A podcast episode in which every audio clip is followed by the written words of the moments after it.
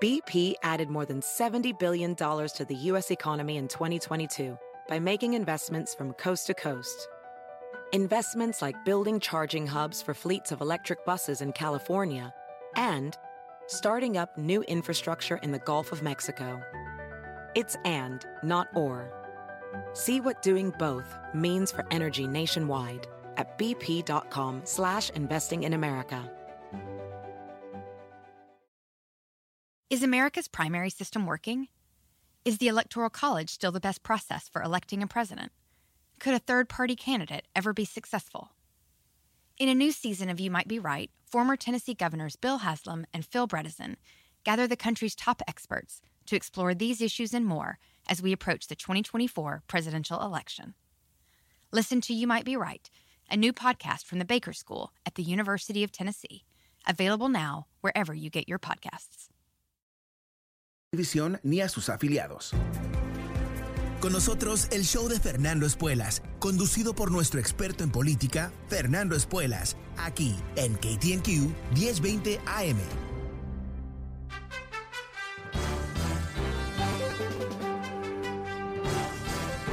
Hola, ¿cómo estás?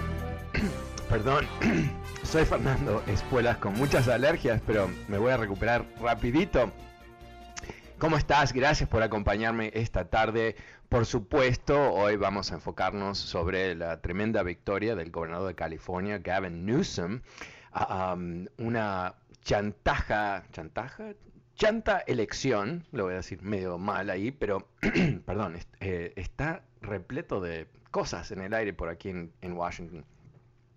Eh, una victoria realmente contundente, aplastante. De hecho, ah, si los márgenes ah, de los votos que se han contado ahora siguen siendo el mismo margen después de que se contabilicen todos los votos, eh, de hecho, eh, Newsom va a haber recibido un porcentaje más alto en esta falsa elección que en el 2018. Larry Elder uh, ahora va a, avanzar con su nueva carrera en Fox News, uh, mucho más famoso que antes, con uh, sus reclamos de fraude y todas esas fantasías. así que él ganó igual, ¿no? Sin duda le hubiera gustado ganar las elecciones, pero, pero él ganó bien. ¿Quién perdió aquí? Realmente quien perdió es Donald Trump, porque el argumento que hizo Gavin Newsom y los demócratas fue clarísimo, ¿verdad?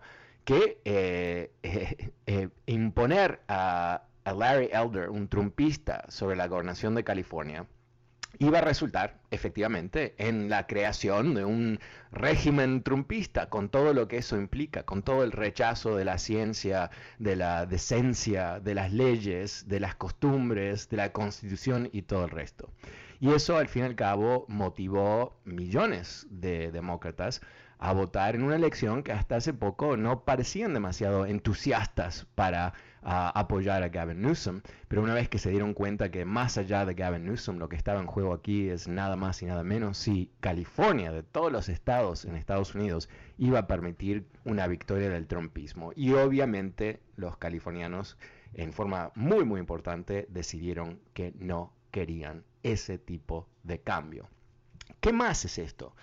aparte de ser el tremendo fracaso para Donald Trump, es un fracaso para el Partido Republicano. No digo simplemente porque perdieron las elecciones, pero porque la estrategia de los republicanos a través de este país, en casi todos los estados, es agarrarse del gordito anaranjado y decir, él es nuestro líder, sí o sí, más allá del golpe, más allá del fraude, más allá de los robos, más allá de todo el resto, es nuestro líder.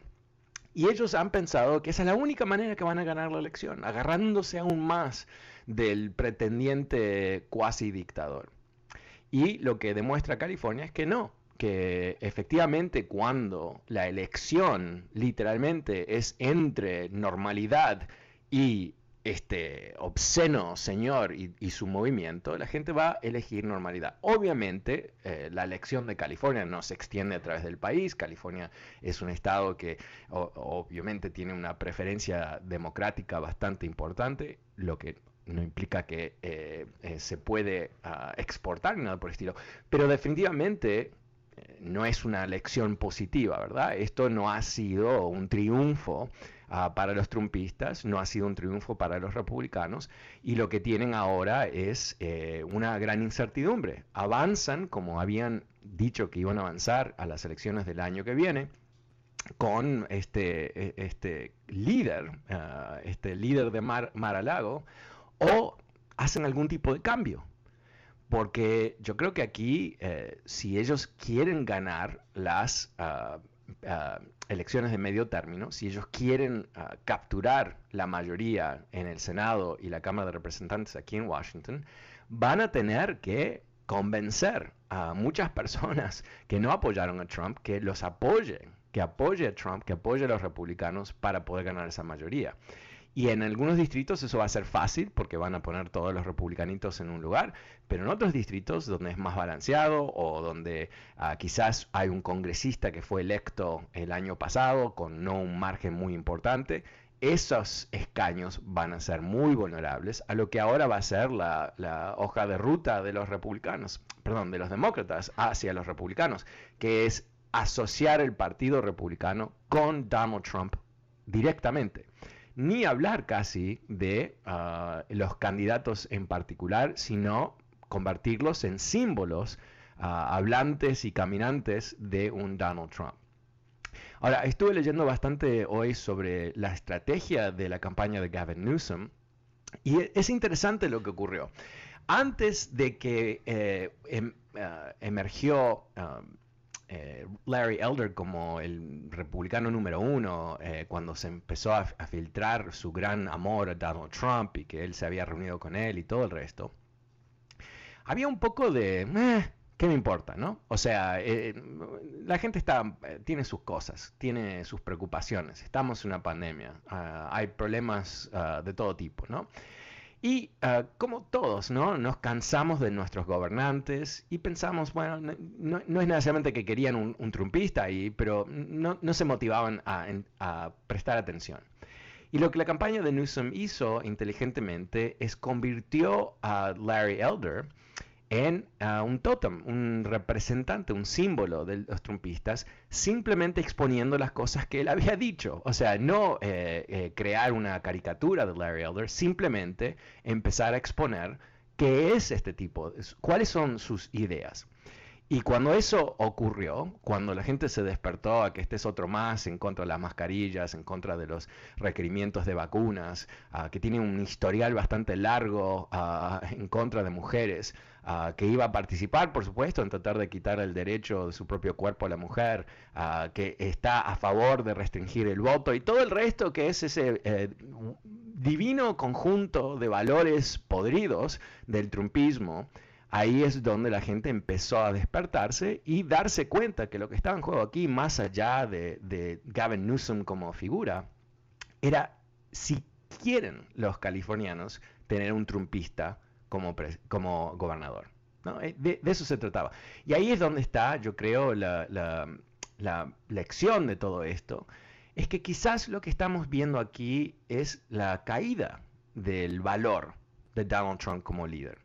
No digo que va a perder el apoyo de los republicanos, no digo que él va a perder el apoyo de los congresistas que, están ahí arrastrados en su corte imperial eh, pidiéndole cosas a él, pero que yo creo que va a haber sobre los márgenes ah, de los republicanos, la gente que no es así ardiente, fanática, trumpista, pero gente que se identifica con los republicanos, pero no con el trumpismo, que quizás vea las próximas elecciones no con tanto entusiasmo, no, no con el deseo de, tomar las mayorías en el Congreso, sino eh, quizás con un poquito más de distancia, diciendo, mm, no quiero votar por los demócratas, pero voy a votar por eso, quiero eso en este país, quiero volver a esa locura, quiero eh, retornar a ese conjunto de, de valores totalmente erróneos, ¿no? O sea, eh, estar en contra de la ciencia, eh, contra la evidencia, respaldar un mentiroso. O sea, todas las cosas que, hoy por hoy representa este partido no son, yo creo, por lo menos, eh, demasiado atractivas para ah, gente en los, en los márgenes. Y también recordemos que las elecciones en Estados Unidos, no todas, dependen del estado, depende de la elección, los, los independientes juegan el papel protagónico en muchos estados. Y los independientes ¿no? Eh, tienden a tener preferencia, demócrata republicano, pero no, a veces cambian. Y cambian no necesariamente de, partido, pero quizás no votan. Y ahí es donde creo que los republicanos aún tienen aún más problemas. Cuando vemos el porcentaje de estadounidenses que se identifican como republicanos hoy por hoy, es bajísimo, es bajísimo.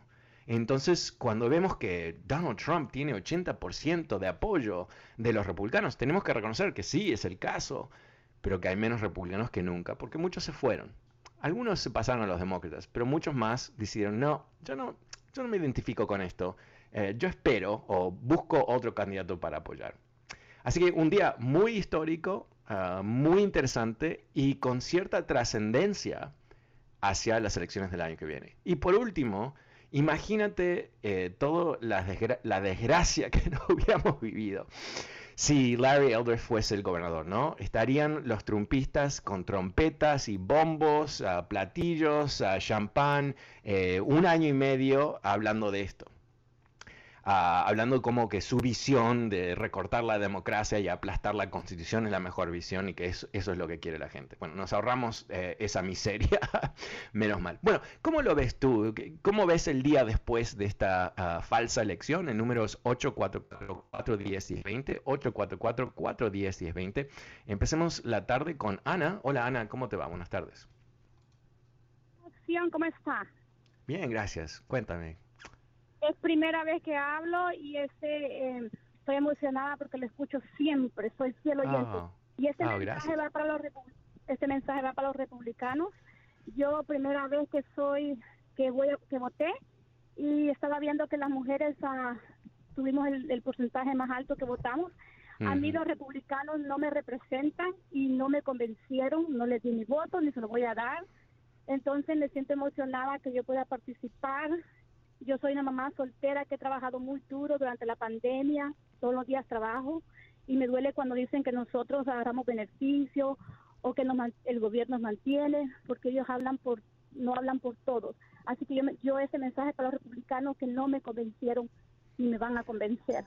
Y gracias, te felicito, porque gracias a ti habemos muchos que votamos por primera vez. Y me siento ah. orgullosa Gracias, de verdad, muchas no, gracias. Gracias, ah, gracias a ti, Ana. Y, ah, me encanta que, llamaste y, qué bueno que votaste y, qué bueno que lo, lo que lo expresas de una forma, yo creo, bastante racional, ¿no? Que es que no me convencieron. Y yo creo que, de eso se trata, ¿no? Ese es el problema que tienen los republicanos. Eh, eh, si no te pueden asustar, ¿no? Diciéndote que si no votas por nosotros te van a robar la casa, te van a... O sea, todas las cosas que ellos dicen, si eso no funciona, no tienen nada más. No tienen nada más. ¿Qué van a venderte? No tienen una ideología que funcione para un gobierno moderno. Y ese es el problema que tienen. Y yo creo que llega a cierto punto, ¿no? Tratar, eh, me encantó esta parte, yo lo he comentado antes. Criticar a Gavin Newsom, criticable, sí, claro que sí, pero que fue comer durante la pandemia un restaurante caro, ¿no? Me encanta eso, me encanta eso, porque eh, ¿quiénes son los que constantemente están hablando del socialismo, verdad? ¿Quién, es el partido que dice que nosotros somos los, capitalistas verdaderos? Entonces, ¿qué, ¿qué es lo que trataron de vender con eso? La envidia, ¿no? Él tiene dinero y tú no. ¿No? E, eso es el concepto, ¿no? De cómo se genera esa conciencia de clase que es a cierto nivel la base del socialismo. Entonces, ni, lógicos son, ni, o sea, es, algo que, realmente eh, eh, muestra la pobreza total de su estrategia encima de todo eso. Porque, mira, eh, fue desagradable que fue a cenar, sí, claro, pero ¿qué quiere decir eso? O sea, o sea, bueno, que se equivocó que fue una estupidez. Sin duda se agarró la cabeza tres veces y la esposa le pegó con un periódico como un perro. Pero nada más, ¿no? Porque eso no impactó cuánta gente se salvaron o, cómo volvió la economía o cuántas vacunas se dieron. No, no tiene nada de trascendencia. Pero ahí tienes la demostración en un ejemplito nada más de, qué pocos argumentos, más allá del odio, el miedo, ah, tenían los republicanos para entregar. ¿no? Muchas gracias, Ana. El número es 844-410-1020. Pasemos con José en Los Ángeles. Hola, José, ¿cómo estás? Buenas tardes. José, si puedes bajar tu radio. Gracias. No sé si José me escucha. Ok, vamos a volver a José. Vamos con a Javier. Hola Javier, buenas tardes, ¿cómo te va? Sí, muy buenas tardes. Gracias por la, tomar la llamada. Este, gracias por Fernando, ¿sí me escuchas? Sí, te escucho. Adelante, gracias. Ok, perfecto. Este, mira, yo felicito al gobernador Newsom y también a las personas que votamos para defender la democracia aquí en California este, en contra de estos uh, extremistas uh, trumpistas ¿no? que querían uh, venir aquí a, destruir nuestro Estado. Ahora, sí, pienso que eh, los demócratas aquí en California y en todo el país deben dejar de jugar a, la defensiva y tienen que jugar un poco también a la ofensiva, ya que, por ejemplo, eh, eh, el Estado de California ha perdido como más o menos un cálculo, creo que es como 276 millones de dólares por este recall que realmente era innecesario y vamos a tener que pagar los contribuyentes, ¿verdad? Ahora, eh, pienso también yo que eh, eso es lo que falta un poco de actuación de, los demócratas, eh, tratar de, de, no estar nomás defendiéndonos de, estos extremistas, sino también hacer cosas como, por ejemplo, un cambio eh, para que un recall, por ejemplo, aquí en California no sea tan fácil. Parece que ya este, lo van a cambiar. Más el 10%, el 10 o algo, el 12% es absurdo. de las personas. Es, es, es, increíble. Imagínate un, un, unas uh, pocas eh, personas extremistas hacen gastar tanto dinero a nuestro Estado y ahora se comprueba que realmente eh, la mayoría de, de, los californianos estamos conscientes de que estamos en una pandemia y que necesitamos tener eh, eh, un gobernador que crea en la ciencia y que obviamente en una pandemia pues usemos ese eh, sentido común de, de, usar máscaras, de, de, usar la distancia social y no como esto, por ejemplo, en Florida, en Texas, que se están muriendo. Bueno, pero yo, yo creo que, José, yo creo que eso es lo que pasó, ¿verdad? Yo creo que eso fue uno de los argumentos esenciales. Eh, o sea, la oferta de los republicanos de dejar que la gente se muera no parece tan atractiva cuando la gente se está muriendo. es eh, completamente loco. Es loco, es loco, es totalmente loco. Es, es, como que me encanta esto porque todos los republicanitos estos que están en contra de las vacunas se han vacunado, no necesariamente del COVID, pero de un sinfín de cosas. Es la razón por qué no tenemos polio. Es la razón por qué no tenemos una cantidad de enfermedades que 50 años atrás mataban a niños, pero muchos niños y adultos también. Entonces, es, como eh, algo ha ocurrido aquí al nivel eh, más profundo de la psicología de, esta gente, que no pueden ni relacionar su propia experiencia personal. Ah, a mí me vacunaron de niño y no me enfermé. Quiere decir que, que cuando hay una vacuna que ha sido estudiada, aprobada y que la han, vacunado, ¿cuánta gente en el mundo? Más de 2 mil millones de personas. Y no se están muriendo de la vacuna, se están muriendo de la enfermedad. Yo me voy a vacunar. Pero algo está pasando, ¿no? O, sea, el hecho de que esté Larry Elder eh, en Fox News hablando de que las mascarillas representan un atentado hacia la responsabilidad, o, perdón, hacia los derechos personales. ¿Qué, qué, qué, qué, qué, qué, qué, qué? Hay un principio básico de la ley que dice que tu derecho personal para cuando tu derecho impacta a un segundo. Esto es básico. Esto es básico. Yo tengo un derecho de libre expresión, pero no puedo irte a tu cara, empezar a gritarte en tu cara. Eso no tengo derecho a eso, ¿no? O sea, yo puedo no cuidar mi salud, ah, pero no puedo causar que tú no cuides tu salud. Y entonces, ¿qué es lo que pasa en una pandemia cuando hay una enfermedad que infecta a gente fácilmente? Cuando tú decides que tu derecho personal es no ponerte un pedacito de tela en tu, enfrente de tu cara, lo que tú estás haciendo, estás propagando la pandemia, estás siendo parte, eres aliado del virus. Y cuando eres aliado del virus, ¿qué estás haciendo? Estás matando gente. Entonces la ley reconoce eso. Los republicanos no están vendiendo, más allá de que no es científico, que no tiene nada que ver con la realidad, están vendiendo algo que mata a sus propios seguidores.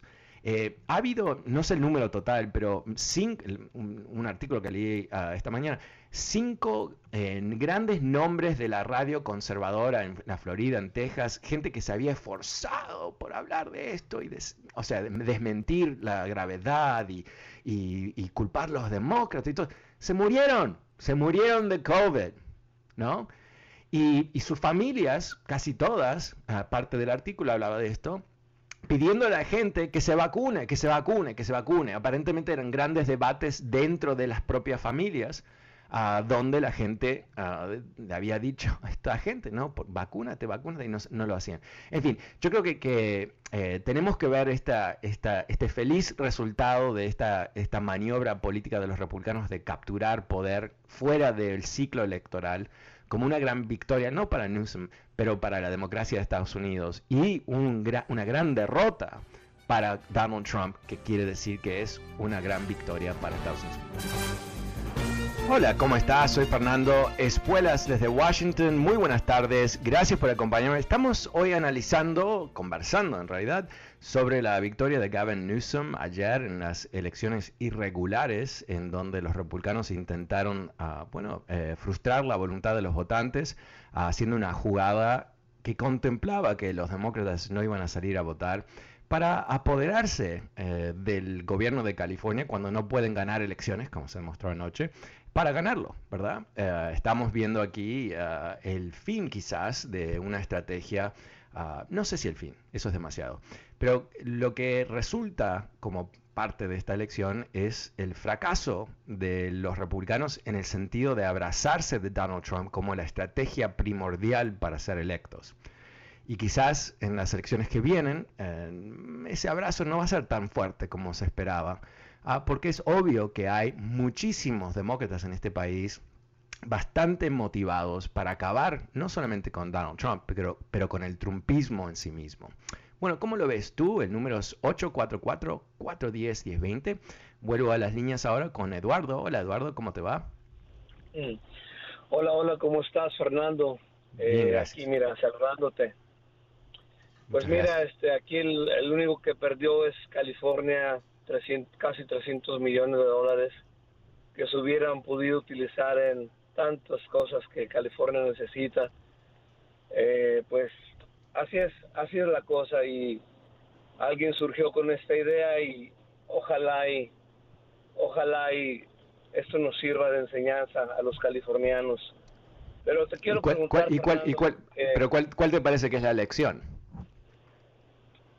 Pues la lección es de que para cuando se levanta otra idea de como este tipo de levantarse a recaudar firmas y vamos haciendo esto, eh, que piensen a ver no se va a gastar en esto. Y si realmente y si realmente tienen bases sólidas, no que comió en un restaurante y siete mil dólares, no que no que llegó a sus hijos, pues el hombre tiene dinero y él puede llevar a sus hijos donde quiera, él puede comer donde quiera pero, pero imagínate, o sea, haya violado a alguien, o violó a alguien, tocó a una señora. Claro. pero pero tocar a una señora no es lo que, lo que preocupa a los republicanos, ¿verdad? Porque ellos tienen tanta gente en su partido que tiene esas acusaciones y no pasa nada, no pasa nada. Entonces, entiendo tu, tu punto. Yo, eh, he, comentado en otra ocasión que California, no sé si es el único estado, pero es, eh, si no es el único, es uno de dos, en donde para hacer un recall no necesitas que el gobernador o el político haya cometido un crimen. Es, es algo insólito, ¿no? Para eso sirven las elecciones. Pero, perdón, pero tú me, ibas, eh, tenías una pregunta para mí, Eduardo. Yo tengo una pregunta para ti porque yo tengo, eh, o sea, yo observo que los republicanos tienen muchas cosas buenas y cosas malas y también observo que los demócratas tienen muchas cosas buenas y igual muchas cosas malas pero nomás hay demócratas y republicanos y perdonan mi ignorancia. Pero, eh, ¿por qué no hay un tercer partido político, un cuarto, un quinto, un sexto, un séptimo? Eh, perdóname, y ahí quiero que me instruyas. No, no, no, no, eres, no es ignorancia si buscas la información. Ok, e, es una excelente pregunta. En, en este eh, país eh, no han prosperado terceros, uh, tercer partidos eh, por razones eh, históricas, eh, en el comienzo del país, George Washington no quería partidos durante sus ocho años de presidencia, no hubo partidos políticos, pero inmediatamente se formaron dos facciones que eventualmente se convierten, no exactamente en una línea, pero se convierten en el Partido Republicano y el Partido Demócrata. Ay, estoy ah, estoy achatando la historia porque hubo otro partido en el medio y todo eso, pero no, no nos preocupemos sobre eso. El tema es, eh, la respuesta más real sobre lo que tú preguntas es que los republicanos y los demócratas han cocinado las leyes para hacerlo muy, muy difícil a que surja un nuevo partido. Si hay algo sobre el cual ambos partidos están completamente de acuerdo, quizás lo único, es que no van a permitir un tercer partido. ¿Y cómo lo hacen? Es, por ejemplo, si tú y yo decidimos, qué bueno sería tener un partido netamente del centro, algo que a mí me gustaría. Y eso puede atraer republicanos, independientes y demócratas. ¿Qué va a pasar cuando tú y yo tratamos de eh, correr elecciones en el estado de California o el estado de Nueva York o Alabama o donde tú quieras? Vas a ver que poder lograr ah, inscribir nuestro partido y lograr que se pueda que pueda participar en una elección es complicadísimo, es complicadísimo, eh, es carísimo, toma muchísimo tiempo, ah, es dificilísimo. Y esto se ha intentado, recordemos en los años 90, ¿cómo se llamaba ese personaje? Ah, ah, Ross, ¿no? ¿Cómo se llama su primer nombre? Pero este era el tipo que en, las elecciones del 92, si no me equivoco, ay, me estoy su apellido es Ross, pero no me acuerdo su primer nombre, pero en fin, eh, hubo una elección Rossborough, exacto, gracias, gracias. Exacto. Bueno, si recuerdas qué pasó ahí, Rossborough empezó un tercer partido, eh, gana el demócrata Bill Clinton, eh, viene número dos el republicano y el tercer, tercero es él. Y él gana 24% del voto, algo así, si recuerdo bien, que fue un número altísimo, históricamente altísimo por un, ah, para un tercer partido. Y de esa elección se fue abajo, nunca, nunca pudo volver. Ah, entonces, eh, no te estoy dando una explicación muy, muy racional, porque al fin y al cabo uno dice, pero ¿qué, importa eso? no Debería haber la posibilidad de tener más partidos. Pero eh, está todo bastante cocinado de esa manera. Entonces, lo que nos... Ah, podemos decir, nos gustaría un tercer partido, pero lo que tenemos que decir en realidad es que este es el esquema que, que existe. Tenemos hoy por hoy dos partidos completamente diferenciados. Porque tú dices, sí, hay cosas malas de los demócratas y de los republicanos. Claro que sí, que hay. Pero hay una gran diferencia. En el 2021, tú no puedes decir que estos son ah, dos caras de la misma moneda. Porque hay un partido, el Partido Demócrata, que es un partido constitucional. Cree en la Constitución, acata la Constitución, eh, juega bajo las reglas de la Constitución. Y tenemos aquí el otro partido, que no era clásicamente el Partido Republicano así, el Partido Republicano se ha convertido en un partido insurgente, en un partido casi revolucionario. Están buscando cómo limitar la democracia de Estados Unidos. Han perdido la confianza en sí mismos de que pueden ganar elecciones y ahora van a tratar de restringir el voto, crear mecanismos para, para básicamente aplastar elecciones, y todo el resto, ¿no? O sea, eh, vemos aquí eh, el comienzo de un proceso autoritario que siempre ha habido gente autoritaria, pero nunca ha habido un partido estadounidense que se prestaba a ese tipo de ideas. Un partido que ha intentado, a través de todo este país, restringir el derecho de voto. Un partido que ha, intentado eh, tratar de revertir las elecciones en este país, como ocurrió en el 2020 y un partido que inclusive ahora está buscando cómo generar nuevas leyes para que inclusive las legislaturas puedan intervenir en las elecciones cuando no les gustan los resultados. Entonces, la diferencia es abismal. No es un tema de, bueno, ellos quieren los impuestos a 25% y los demócratas la quieren a 30%. Ese no es el tema los republicanos están dispuestos a hacer lo necesario para ganar poder y cuando tienen poder van a restringir la capacidad de competir de los demócratas en las elecciones. Los demócratas, cuando nosotros, un señor me llamó en el comienzo del programa a decir, pero qué débiles que son, siempre defendiéndose, ¿por qué no atacan? Esa es la limitación que tienen los demócratas. Los demócratas, como un partido constitucional, con, ciertas eh, contradicciones, efectivamente, ¿qué es lo que no hace? No roba elecciones. No roba elecciones. O sea, ¿dónde están robando elecciones los demócratas? En ningún lado. La, ironía, la ironía del ataque a la, integridad de las elecciones por parte de los republicanos, eh, las mentiras que dicen, que hay fraude, aunque la mentira es que son ellos, en realidad, los que están cometiendo un fraude electoral. ¿Y cómo lo hacen? Bueno, en algunos casos robando votos, como ocurrió en Carolina del Norte en el 2018. Pero ¿cómo más lo hacen? Efectivamente, cocinando las cosas, rearmando las cosas, para que no haya un voto legítimo. Donde no haya un voto legítimo. ¿Cuál fue la elección de Georgia eh, de los, para los republicanos cuando pierden la elección presidencial y en el comienzo de enero pierden los dos escaños del Senado? ¿Cuál es la lección para ellos? Ah, tenemos que modificar nuestras políticas y nuestro plan nuestra plataforma política para lograr que haya ah, mejor apego de los votantes, ¿no? que podamos atraer más de esos votantes. Vamos a hacer algo que sea tremendamente atractivo para los votantes. No, eso no es la reacción de los republicanos. ¿Qué hicieron? Cambiaron las leyes electorales para complicar cómo la gente puede votar. O sea, cambiaron las leyes para que la gente no vote. Perdón, para que la gente que vota demócrata no vote. En Texas exactamente lo mismo. En Texas cambiaron las reglas para que no haya lugares donde tú puedas votar fuera de horas, excepto uno por condado. Harris County tiene millones y millones y millones y millones de gente, y ahí quitaron todos los lugares para votar fuera de hora, excepto uno. Y los condados más chiquitos, donde repleto de republicanos, ahí también tienen uno. O sea, están haciendo las cosas para que los demócratas no puedan votar. Entonces, podemos decir, bueno, ¿por qué no hay un tercer partido? Digámoslo, perfecto. Pero, ¿sabes qué? La emergencia que tenemos ahora es que nos van a quitar el derecho de votar. Van a restringirlo. Y si tú dices, ¿cómo van a hacer eso? No fue hasta 1965 en este país donde el derecho de voto fue garantizado para todos, inclusive latinos y afroamericanos. 1965.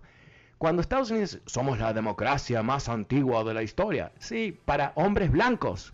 Las mujeres no podían votar hasta 1911 y las mujeres afroamericanas hasta 1965, por favor.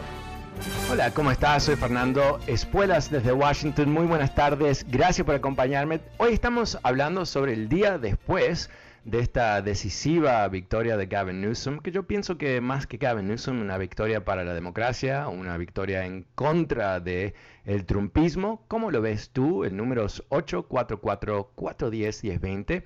Pasemos ahora con María. Hola María, buenas tardes, ¿cómo te va?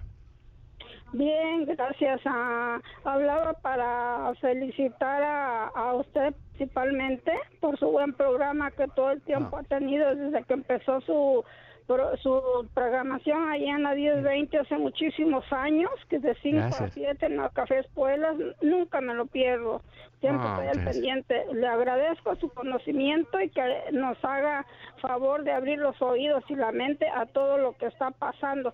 Desafortunadamente hay gente que de plano, como dijo una señora ayer, necesitan un trasplante de cerebro para que vean, puedan ver y creer lo que está pasando. Y yo, diría, yo le agregaría que de emergencia, porque de plano no puede uno creer cómo hay gente que sea con esa mente tan cerrada a lo que se está viendo. Entonces, le quería agradecer eso, que usted siempre nos está ayudando, nos está ayudando con ah. sus conocimientos y también gracias a todos los votantes que votaron a favor del señor gobernador. Gracias, gracias a todos ellos y pues no tengo más que decir que bueno, seguir adelante y estar listos para el año que entra.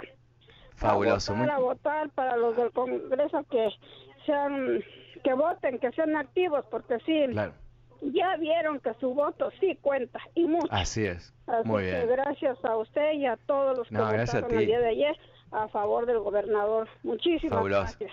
Gracias, María. Gracias, te agradezco a ti, muchas gracias, un, abrazo y me encanta el sentimiento, ¿no? Hay que estar listos para tomar acción el año que viene, vienen esas elecciones que van a ser tan importantes. Eh, María tiene un importantísimo punto ahí.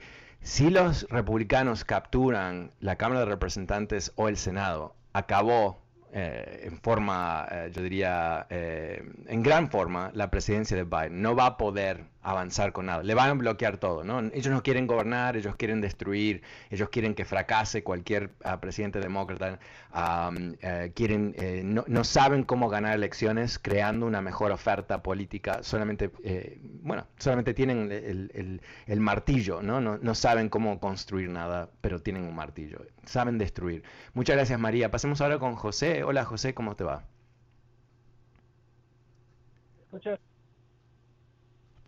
¿Aló, José? Sí, Fernando, ¿me escuchas? Sí, ahora sí, ¿cómo te va?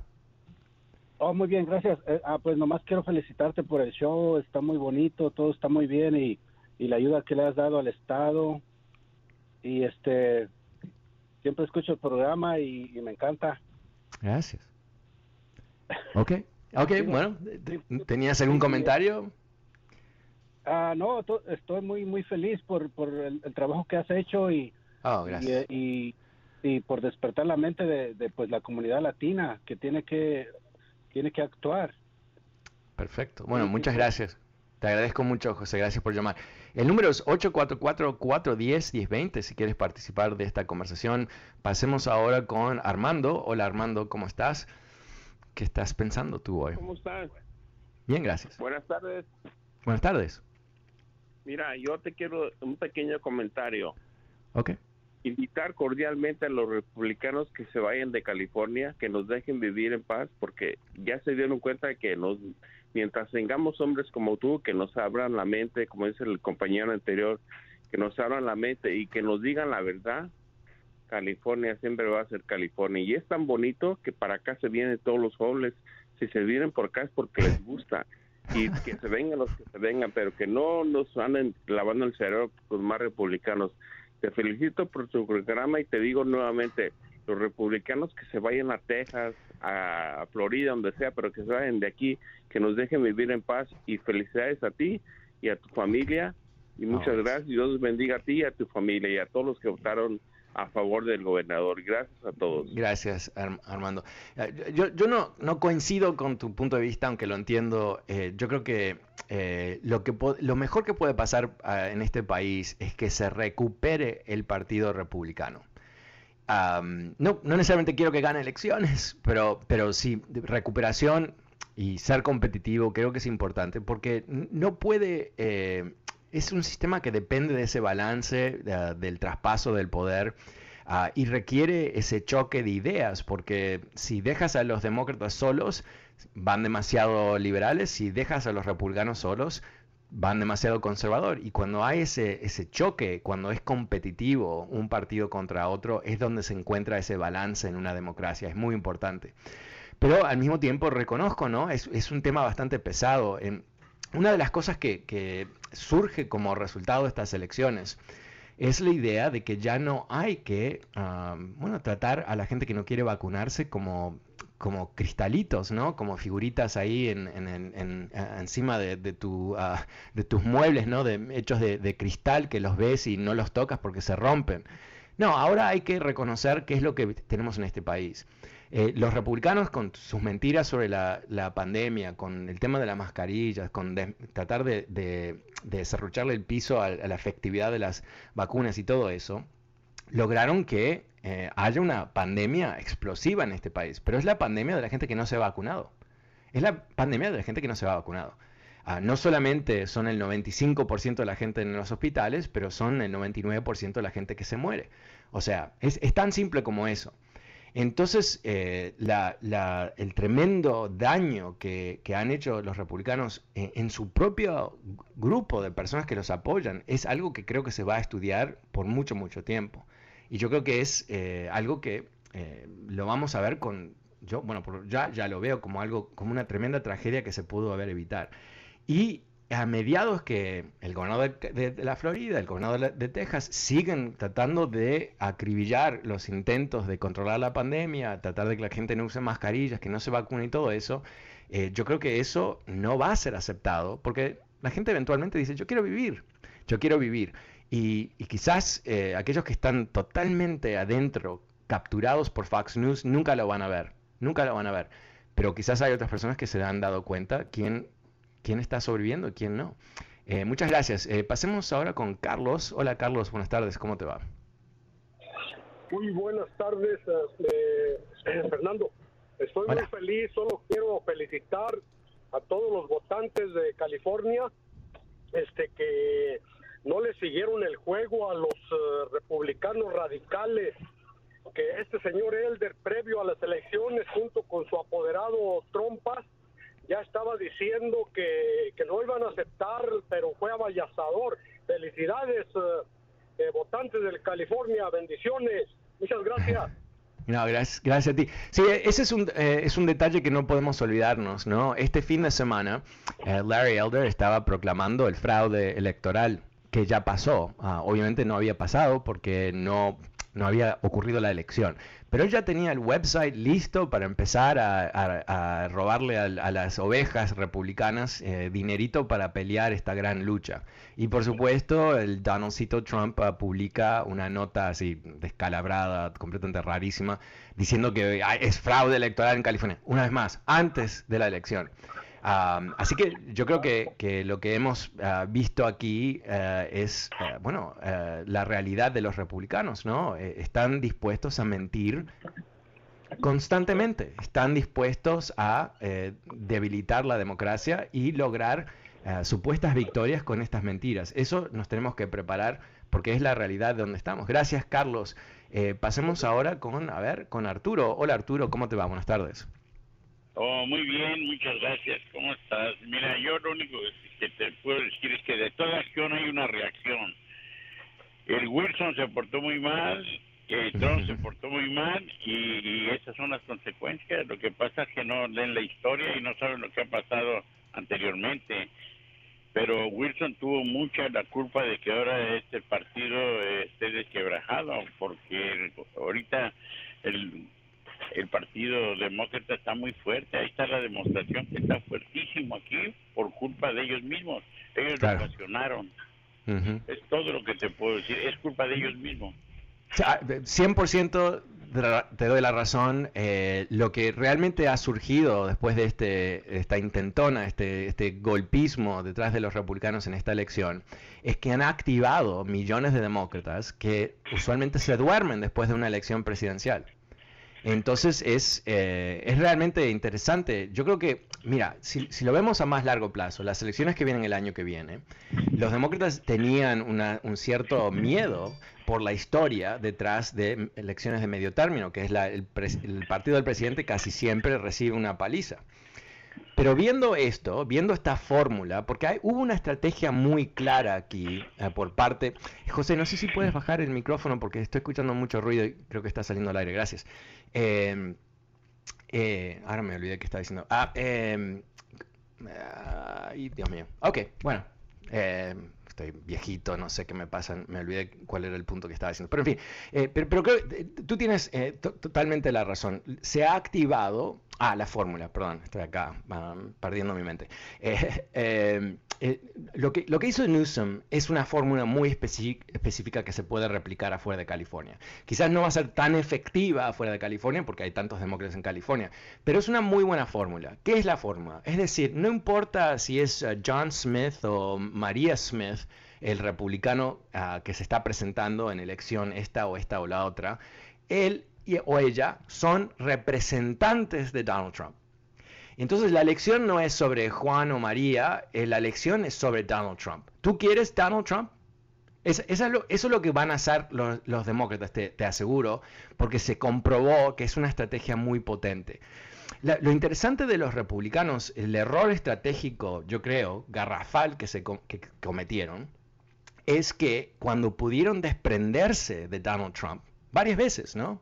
El, primer impeachment, el segundo impeachment, después del ataque del 6 de, enero. O sea, hay varios momentos donde ellos pudieron haber dicho, no, basta, fuera, vete, es un viejito que ya no, no, no, no, tiene poder todo eso, pero no lo hicieron. Entonces, ¿qué, qué le dieron a los republicanos a los demócratas? Un arma mortal. Porque tú y yo y, bueno, una vasta mayoría de los estadounidenses piensa que Donald Trump es un peligro a la democracia. su nivel de aprobación es 33, 34, 35%. O sea, eh, no, no es un número que puede ganar elecciones. Pero le da a los demócratas esa arma, yo diría, tan, tan efectiva ah, para lograr ah, activar a sus votantes. Que más allá de cualquier candidato, más allá de lo que puedan pensar sobre candidato A o B, se encuentran con el gran enemigo, el enemigo de la democracia, el enemigo de, bueno, de, de la gente realmente, si lo piensas de esa manera. Muchas gracias. El número es 844-410-1020. Pasemos con Alfredo. Hola Alfredo, ¿cómo te va? Buenas tardes. Hola ah, Fernando, buenas tardes. Eh, nada más quería ah, comentar que ayer estaba viendo en, internet una entrevista que Sean Hannity de, de Fox le hizo a Larry Elder y cuando se despidieron le, dijo, quizá la próxima entrevista vamos a decir, ¿qué tal, gobernador Larry Elder? Ya. me, imagino, me, imagino, ahora qué estaba pensando el, el, el eh, esa persona. Bueno, te, te, comento un detalle sobre eso que leí. Eh, Larry Elder fue elegido como el, el, primer republicano por Fox News. Un detalle, no lo sabía, pues yo no veo Fox News, es que Larry Elder estuvo en Fox News más de 50 veces este año. Más que cualquier otro candidato, pero por lejos, por leguas. ¿Y qué es eso? ¿Por qué ocurrió eso?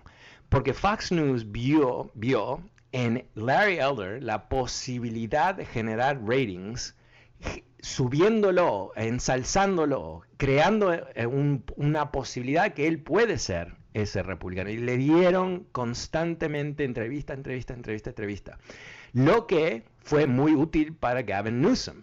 ¿Por qué? Porque cuando había cuarenta y pico de nanitos republicanos que nadie conocía, era sobre Gavin Newsom. Me gusta Gavin Newsom, no me gusta, estoy frustrado, no me gusta, el homeless, esto y lo otro, el restaurante, ¡ah! ¿no? Pero una vez que Fox News tuvo la gentileza de darle a dedo el liderazgo de, la campaña a Larry Elders, entonces ahí fue mucho más fácil para la campaña de... Ah, de Gavin Newsom luchar contra los republicanos, porque ahora aquí tenemos la figurita de Larry Elder. ¿Quién es Larry Elder?